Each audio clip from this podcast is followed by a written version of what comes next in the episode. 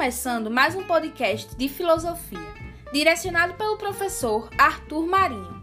Aqui quem está falando é Fernanda do Nascimento, estudante de Serviço Social na Universidade Estadual da Paraíba, o EPB.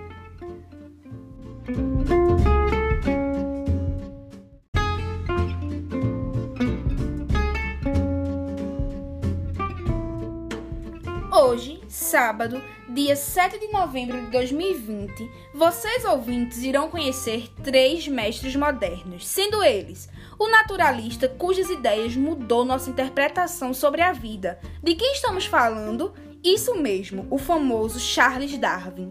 Também vou abordar o sacerdote anglicano inglês convertido ao catolicismo, John Henry Newman. Por último, vou retratar a história do polêmico e revolucionário pai da psicanálise, aquele que todos nós já ouvimos falar. Isso mesmo, pessoal, o lendário Sigmund Freud.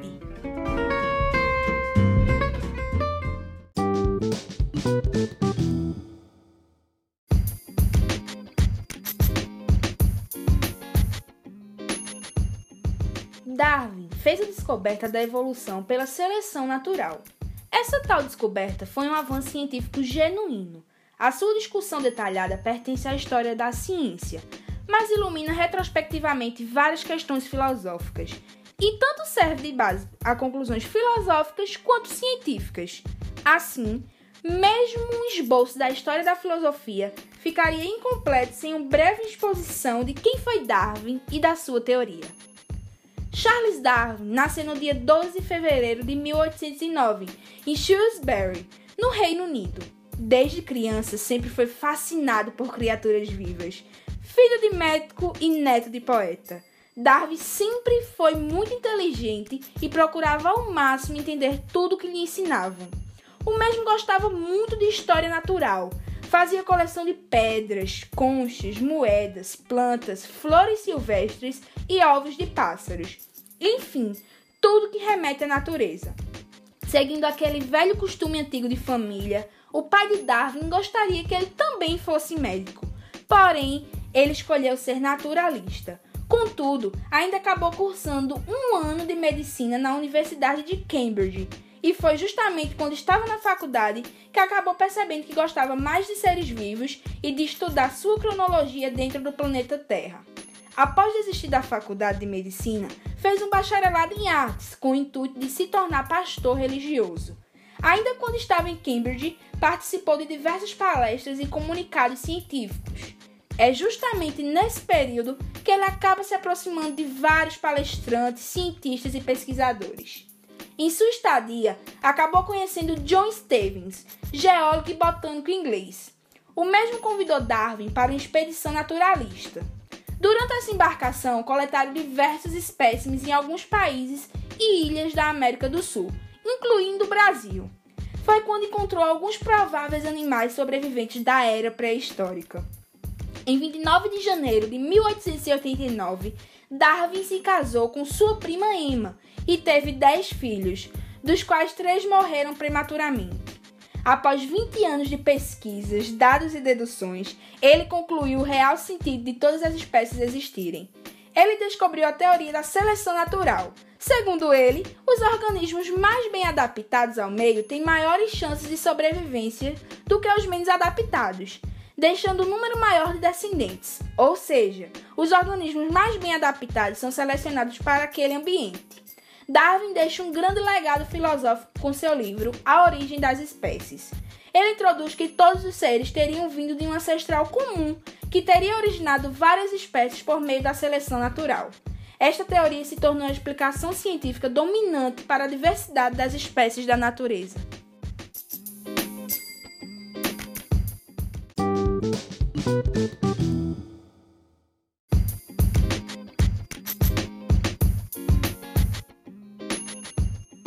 Se o século XIX preparou o palco para a mais feroz batalha entre ciência e religião, foi também dominado pela vida de um pensador que fez um esforço maior que qualquer outro para mostrar que a crença em Deus e a aceitação de uma fé religiosa eram atividades completamente racionais.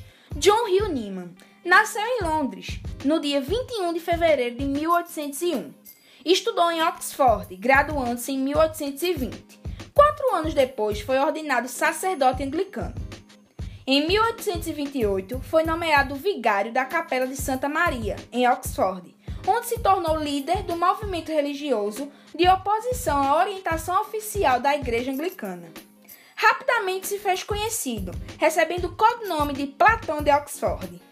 Em 1845, converteu-se à Igreja Católica. Dois anos depois, se tornou sacerdote. Pregações, defendeu a ideia de uma aproximação da Igreja Anglicana com a Igreja Romana. Foi reitor da Universidade Católica de Dublin entre 1851 e 1858. Em 1870, no primeiro Concílio Vaticano, Nimmo saiu vencido e ficou em silêncio, sendo suspeito de heresia em Roma. Em 1879, foi reabilitado com sua nomeação a cardeal pelo Papa Leão XIII. Em 2010, foi beatificado pelo Papa Bento XVI. A maior parte dos seus escritos são históricos, teológicos e devotos, mas foi autor de uma obra filosófica clássica, A Gramática do Assentimento. E, de todos os filósofos que escreveram em inglês, o seu estilo é o mais fascinante. A principal preocupação filosófica dele era a questão de saber como pode a crença religiosa ser uma crença justificada, sendo que os dados favoráveis às suas conclusões parecem tão inadequados. Procura mostrar que o compromisso da fé é em si razoável, mesmo que não se possam apresentar provas em matéria de fé.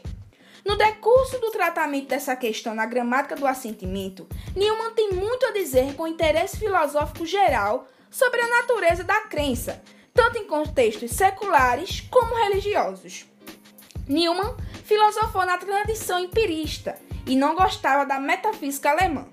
Só os sentidos nos dão um contato imediato com as coisas exteriores a nós e fazem-nos sair um pouco de nós mesmos.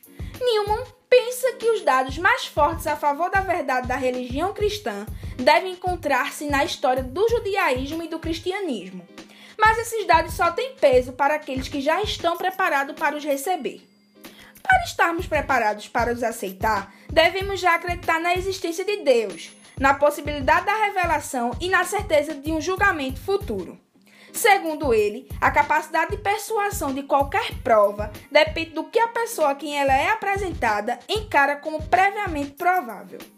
Não é a simples existência da consciência moral que Newman encara como se estabelecesse a existência de Deus.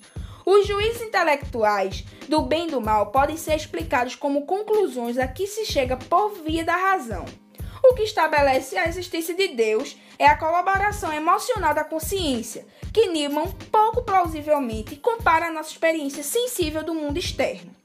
Os sentimentos que ele tão sedutoramente descreve só podem ser de fato adequados se existir um Pai no céu, mas não podem garantir a sua própria adequação. Se a existência de Deus é simplesmente tomada como uma hipótese para explicar a natureza de tais sentimentos, então outras hipóteses devem igualmente ser tidas em conta.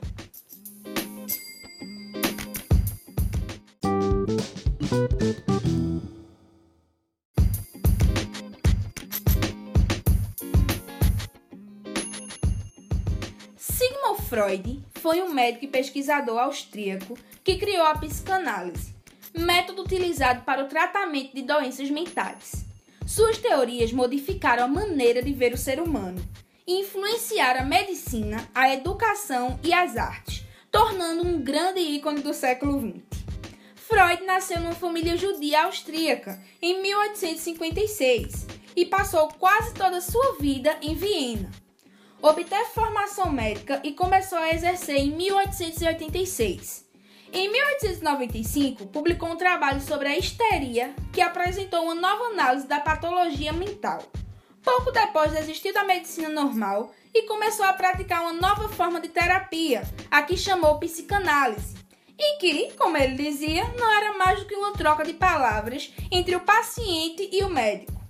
Continuou a exercer em Viena até a década de 30 e publicou uma série de obras de leitura bastante agradável, modificando e refinando constantemente as suas teorias psicanalíticas. Também da perseguição nazista, foi forçado a emigrar para a Inglaterra em 1938. Freud sofreu de um câncer na mandíbula, doença que o fez passar por mais de 30 cirurgias. Alguns pesquisadores, inclusive, afirmam que ele morreu por overdose de morfina, pois sentia muitas dores. Faleceu no dia 23 de setembro de 1939, em Londres, deixando um novo campo de estudo para a humanidade. Até o fim do século XIX, os problemas mentais eram tratados como doenças exclusivamente físicas. Porém, insatisfeito com este método, Freud fundou a psicanálise, na qual utilizava o método da livre associação. O método acreditava que os desequilíbrios psíquicos eram consequências de repressão de sentimentos. Dessa maneira e de forma consciente, o paciente deveria externalizar suas angústias e medos, mediados, portanto, pelo diálogo entre o paciente e o psicanalista. Analisou temas como a histeria, a neurose, a psicose, a sexualidade e os desejos sexuais, os sonhos e o inconsciente. Com efeito, o método fundado por Freud foi capaz de curar muitas pessoas. Paralelamente a isso, Sigmund foi um grande médico e pesquisador em áreas como a neurologia e a psicologia. Freud foi considerado um dos primeiros a propor o uso da cocaína como analgésico e estimulante para tratar transtornos mentais. Suas teorias sobre o inconsciente influenciaram as artes no século XX, dando origem a estilos artísticos como o surrealismo e o simbolismo. Agora vamos para algumas teorias de Freud. Uma delas é a do inconsciente. A psicanálise consiste em deixar que o paciente fale de seus sintomas e ele mesmo descubra, através da palavra, sua cura. Freud afirmou que, além da consciência, existe o inconsciente, aquilo que desejamos secretamente, mas não podemos obter. Dessa maneira, acender o inconsciente seria a chave para resolver os transtornos mentais. Mas como se tem acesso ao inconsciente?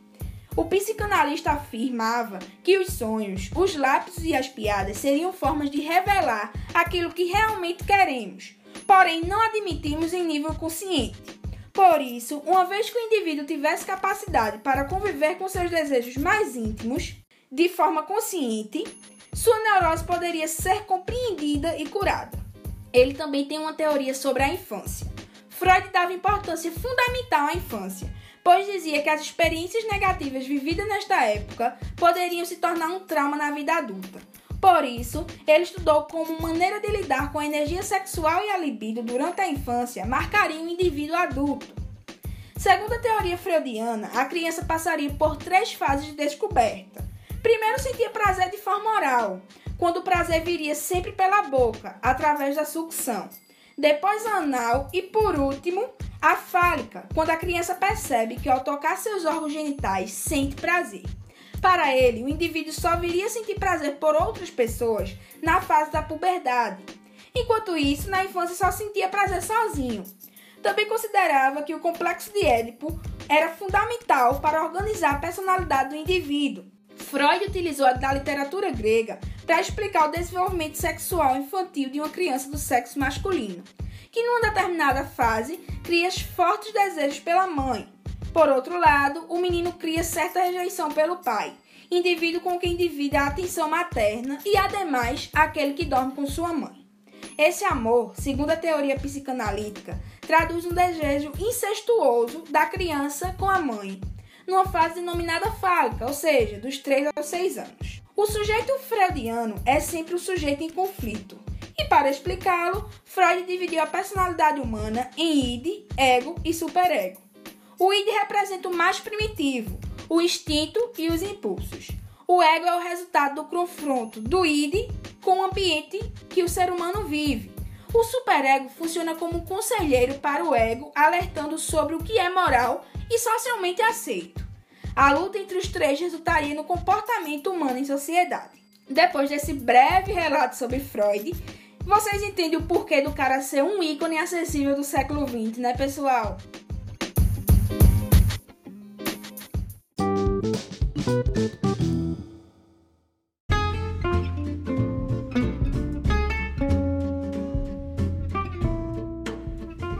Chegamos ao fim do nosso podcast. Tchau, pessoal. Fico no aguardo do feedback de vocês e obrigada, professor Arthur, pela oportunidade.